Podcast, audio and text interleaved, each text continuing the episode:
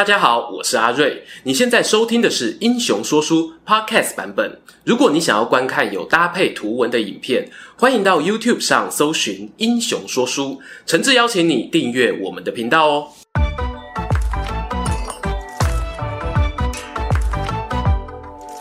Hello，英雄说书的观众朋友，你们好，我是说书人阿瑞，替大家带来精彩的英雄故事。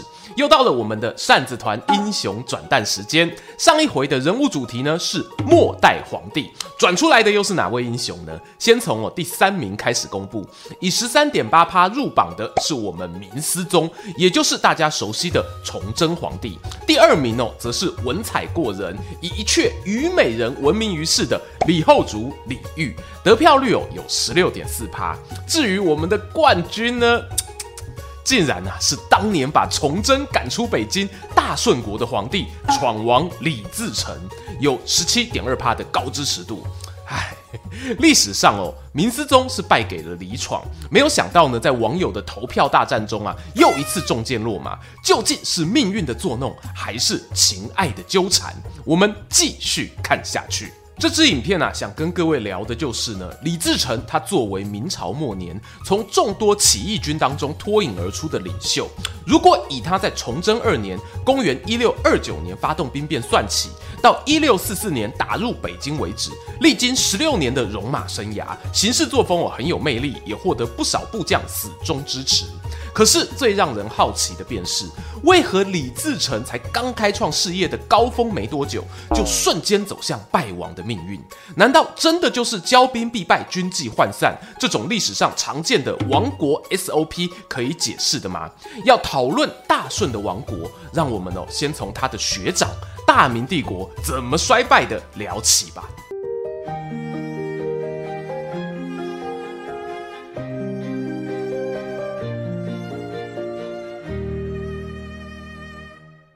Hello，各位观众朋友，我们上回介绍过的“盛世必藏唐代壁画文化特展”二部曲已经正式开展啦！自即日起到十一月十八日，在台中中国医药大学人文艺术中心盛大展出。这次展览是以四时节庆的视角，精选近五十幅高画质输出的唐代经典壁画及展场设施，带着观众走进唐人的生活，欣赏唐代的精彩。此外，主办单位还特别为台中场展览规划两场讲座。第一场文化讲座邀请了陕西考古专家现身说法，分享唐代墓室的考古经验与发现。第二场专场讲座邀请到中国医药大学老师，结合唐代文化节气元素与现代医学。丰富的内容啊，让你不仅提升文化素养，又能养生健体。聆听完两场讲座，大家肯定会发现，原来我们也可以用这么近的距离体会唐人的心灵生活。更多讯息，欢迎上网搜寻“盛世必藏唐代壁画文化特展二部曲”，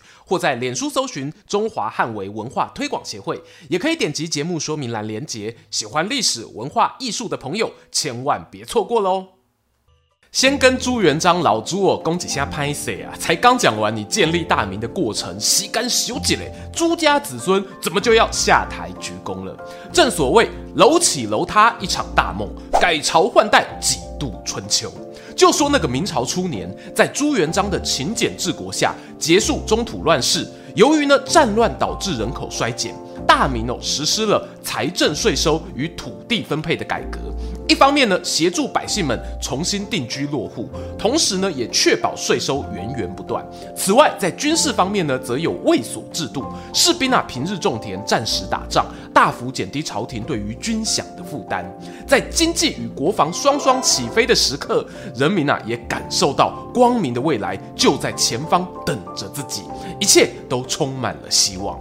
然而盛极而衰啊，原本就是历史上的常态。时间来到公元一六二八年，也就是崇祯元年。明思宗即位时啊，未满二十岁啊，他面临的是一个内忧外患的局面。关于明末党争恶斗的故事呢，我们以前在魏忠贤、袁崇焕的影片中也有聊过，今天哦先不赘述。但是吼、哦，人哪衰啊，进不阿玛也生菜龟。崇祯当皇帝的时候呢，连老天爷都不帮他。明朝末年正好碰上了极端气候变迁，所谓的小冰河期。气温呢降到了历史低点。从北京到广州啊，大江南北无一幸免。讲个夸张的啊，据说呢，当时连太湖哦都可以结出厚厚的冰层，上头呢都可以驾驶马车。而向来呢四季如春的广州，也有传出居民冻死的消息。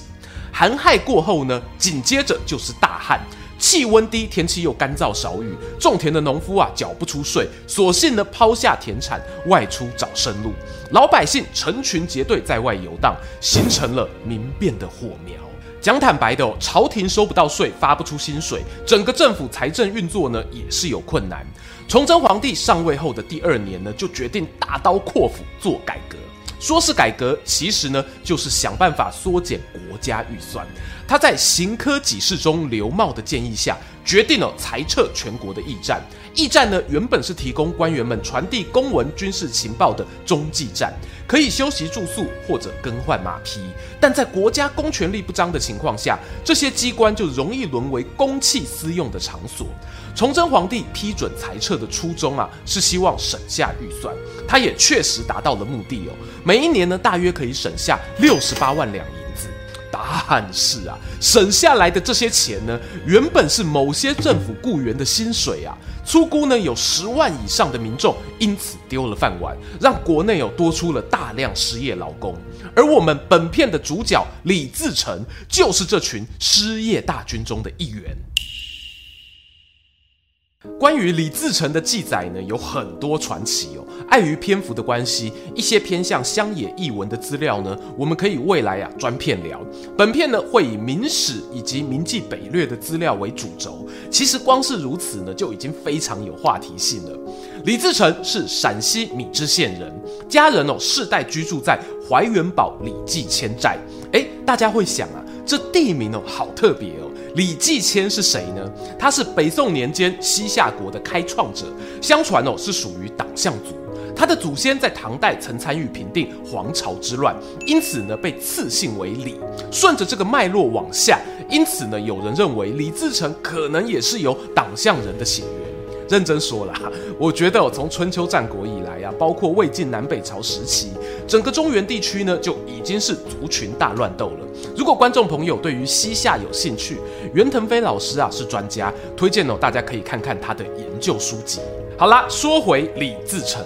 相传哦，他出生之前，父亲呢曾经接到神明托梦，说有破军星下凡当他儿子，就是传说杀破狼里面的那个破军星。没多久啊，老婆就生下了李自成。我们小李子年轻时啊，帮人家放牧牛羊，年纪稍长后呢，就去驿站里面担任驿卒。由于出身北地哦，他对于骑射非常擅长，个性呢也很有江湖气，留下了一些违法犯纪的前科。在前头讲到崇祯二年的全国大裁员事件中啊，李自成没有意外的就是黑名单了，被请回家吃自己。失去经济来源的李自成啊，也不能坐以待毙啊，他决定呢带着侄子李过去甘肃从军，想要捧个铁饭碗。时局不好的时候呢，军警公务员的就业人口往往啊大幅提升，这一点呢大家可以理解。他没有料到的是呢，崇祯初年的财政状况哦，已经不能用时局不好来形容了，而是哦接近贵州海寥寥啊。我们从当年戍守北疆、担任宣大总督的名将卢象升写给朝廷的公文里可以看到，边疆重镇大同呢，已经哦一年没有军饷。为了养家糊口，有些人连武器装备哦都得卖掉，仍然是有一餐没一餐。而且呢，当地气温在冬天哦是有机会出现零度以下的低温，时不时呢就看见巡逻的士兵冻僵了，从马背上摔下来。要知道啊，连号称重镇的大同都这么凄惨，李自成还想跟侄儿在甘肃的军队求得温饱，嘿时候阿伯啊生囝真病啦。他们终究呢，还是选择加入了那一股狂暴的时代乱流，杀官造反，加入了农民起义军。李自成起事的头几年呢，辗转在汉中、陕北一带作战，后来啊，前往山西投奔了他那位鼎鼎大名的舅父，也就是初代木闯王高迎祥。李自成呢，则自称为闯将。面对天下的民乱风起，其实崇祯皇帝并非没有作为哦。他陆续了派出前头讲到的卢象升，还有洪承畴、曹文照、孙传庭等将领去剿灭贼寇。过程中呢，双方啊各有胜负。但是呢，如果今天呐、大明帝国面对的问题只有天灾，只有民乱，诶，那都还有一线生机。偏偏这时呢，东北方哦还有女真人的后金虎视眈眈呐，使得他们呢被迫只能把有限的军队战力挖东墙补西墙哦，一会用来挡内乱，一会呢又拿去挡外敌，说有多狼狈就有多狼狈。于是啊，朝廷中呢对于如何处理内乱，开始出现了两种声音。第一种呢叫做招抚派，另一个呢则是剿匪派。其中哦，有一位力主招安百姓的三边总督杨贺，就对皇帝表示啊，人民造反啊，是因为没饭吃啊。如果能拨款赈灾，让大家渡过难关，那些叛军啊，就不攻自破了。崇祯听完呢，也很大方哦，打开国库，取出了十万两银子，交给杨鹤去使用。杨鹤呢，没有辜负期望，在大撒币的威能之下，有不少陕西的反抗军呢，都放下武器，来跟政府排队领救济金。暴动事件啊，渐渐平息下来。然而，百姓领了钱回到老家，农田里面还是没有长出庄稼作物啊。接下来，官员呢，还要来跟你催缴公粮，救济金哦，一下子又要花完了。怎么办呢、唉，叹了口气呀、许多人只好把之前放下的武器重新拿起来，继续趁火打劫的生活。而你从崇祯皇帝的角度思考，总不可能十万块、十万块的一直开啊。在这样的情境下呢，朝廷另外一派的主张剿匪的声音就变大了。他们攻击杨贺的绥靖政策懦弱无能哦，要求把他革职查办。讽刺的是呢，杨贺有个儿子名叫杨嗣昌，在父亲遭免官之后，他以兵部尚书的身份进入崇祯内阁团队，而且呢，和爸爸的立场截然不同。他扬言啊，要用官兵十面包围，把那些作乱的人民一网打尽，甚至呢，还有一个口号叫做“不做安安饿殍，犹效奋臂螳螂”，意思是呢，农民啊，不乖乖在家里饿死。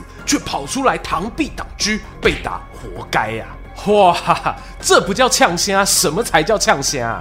大家设身处地想想哦，你如果是起义军的一份子，留在家里够残是死，出去打仗也是死，那不如出去拼一个机会，搞不好中乐透翻转人生呢！就这样呢，官府跟民间都有一种破碗破摔、拎杯吞口盖饼的气势，双方对撞的结果如何呢？一六三六年。初代闯王高迎祥打算哦走子午谷攻西安失败，被孙传庭所杀。闯王的名号就由李自成继承。到了一六四二年，李自成呢接连在河南、湖北取得大胜。隔年十月哦，甚至攻破潼关，杀死了都师孙传庭。孙将军一死呢，可说是连苦苦支撑大明的最后一根梁柱也倒下了。没多久，李自成就占领西安，自立为帝。建国号为大顺，由于西安呢有在唐代作为首都长安城的渊源啊，因此李自成也结合唐制，修改了明朝礼法，替新政权呢打造了新气象。不过他们面前最重要的问题，恐怕还是财政。毕竟大明就是因为国库入不敷出，走向衰亡。大顺国有办法逃过这个死亡轮回吗？话说李自成手握大权后啊，他曾经昭告天下农民免税三年。那庞大的军费支出，政府运作经费要从哪里来呢？就从原本的既得利益集团下手。当时啊，明朝的宗室藩王油水不少哦，闯军所到之处呢，都不忘了把那些地头蛇的粮食财富搜刮一空。名义上来说啊，他们认为那都是贪赃枉法得到的不义之财，拿的呢理直气壮。然而，这样的做法一直延续到了李自成称帝，他带着农民军直捣崇祯皇帝大本营北京城。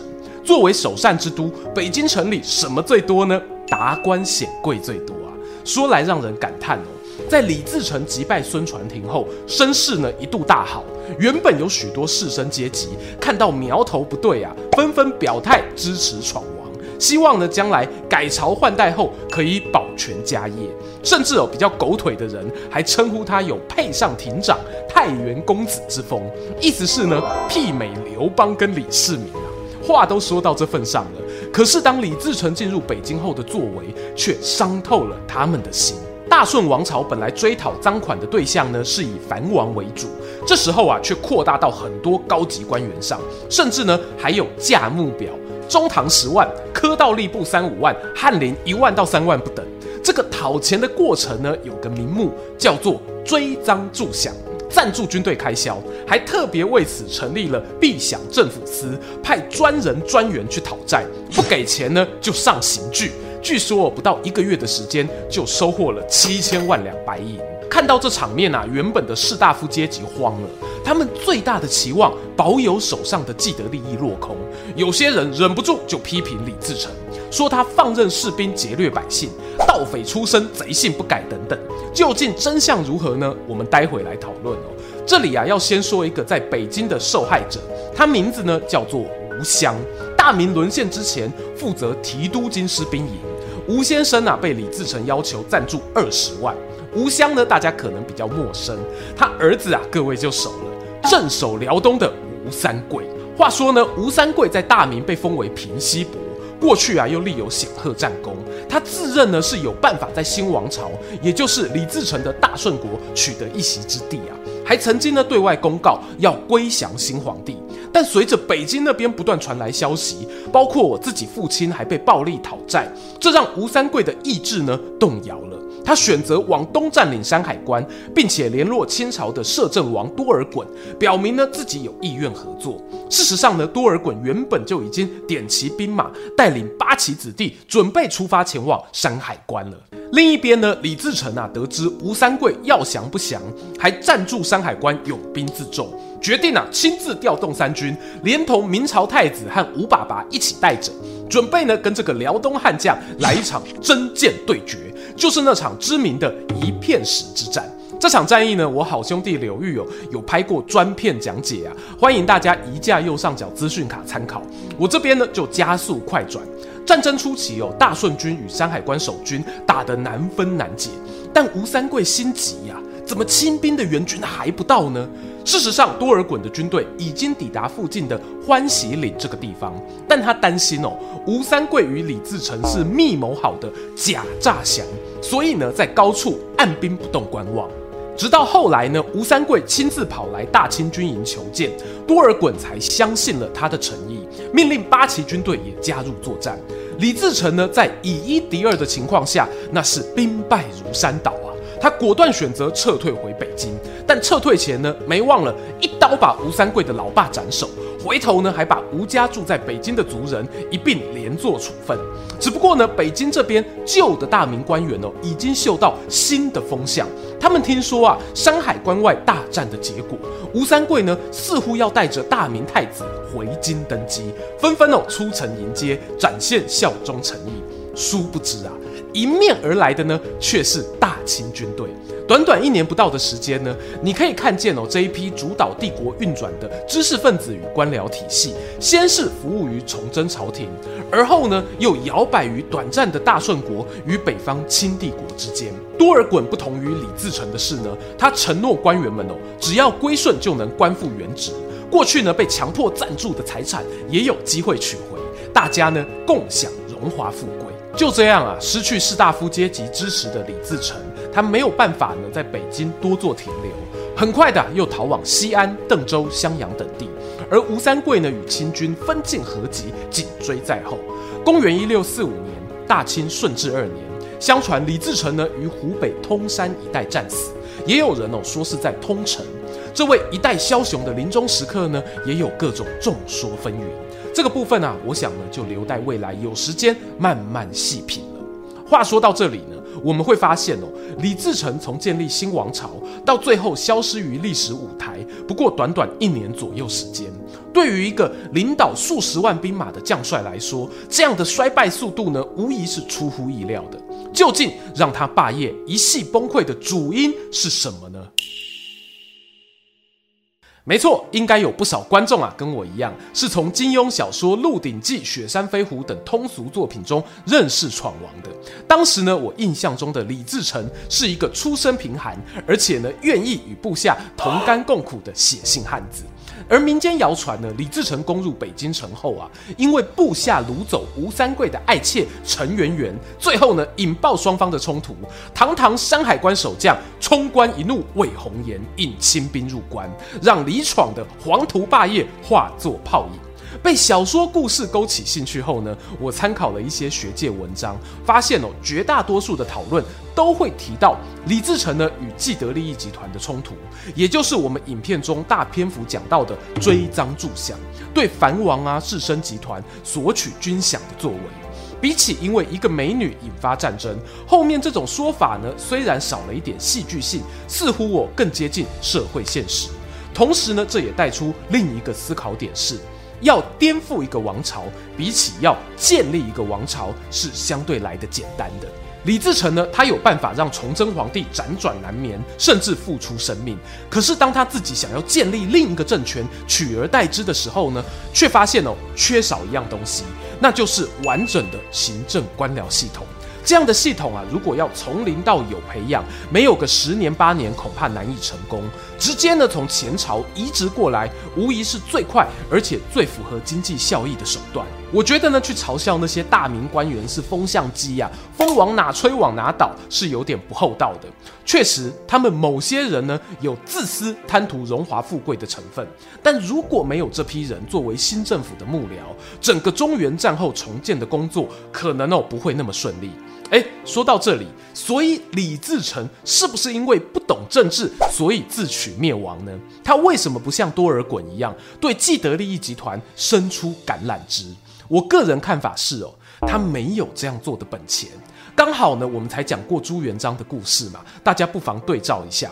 朱元璋跟李自成都是平民出身，有许多有趣的共通点。譬如他们当上皇帝后，都还保持有简朴的习性，没有忘记初衷。但是呢，记得啊，我们在朱元璋第一集有说过，他在攻下河州之后哦，就有收编一批文人谋臣，渐渐呢打造自己的执政团队。虽然最初根据地不大，但当你有了架构哦，就不怕未来扩张领地时无所适从。那么对比于李自成在西安称帝之前，其实呢，他们都还是处于一个军政府的状态，缺乏有经验的执政官员，同时呢，又受限于他们出身背景的包袱，很多军官啊、士兵啊都是难民，看不惯达官显贵养尊处优，这样的认知差异呢，必须有用时间来调和。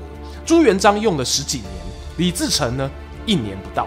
说真的啊，这要怪李自成没有及早发现，当然也可以。可是呢，仔细看他早年被大明官军镇压的过程，转战各地哦，似乎呢也不容他有时间处理这么细致的政策问题。事实上呢，闯王在进入北京的前两年，还曾经试图召开科举考试。我猜呢，这也是吸引读书人加入阵营的手段之一啊。综合上述的想法呢，我听过一个很浪漫的假设是啊。就让崇祯政权多维持几年，和李自成呢再僵持久一点。如此一来，大顺国可能哦就有机会吸纳更多明末文人投靠，进而呢调整国家体制。换句话说啊，有些成功来得太早哦，未必是好事。不知道闯遍大江南北，最后却闯不过时代高墙的李自成，地下有知会有什么想法呢？今天的故事啊，说到这边，听众朋友有任何想对闯王说的话，欢迎在影片底下留言跟我们分享。也邀请大家呢，不吝订阅英雄说书频道，追踪说书人阿瑞的 IG。我们下次空中再见。喜欢今天的故事吗？画面右边哦，还有更多推荐影片可以追哦。诚挚邀请您动动手指订阅我们频道，打开小铃铛，选择接收全部消息，这对英雄说书的帮助非常非常大。如果你还想要给我们更多鼓励，也可以扫描加入会员 QR code，用每个月一杯咖啡的钱赞助团队创作更多好故事。我们下次见。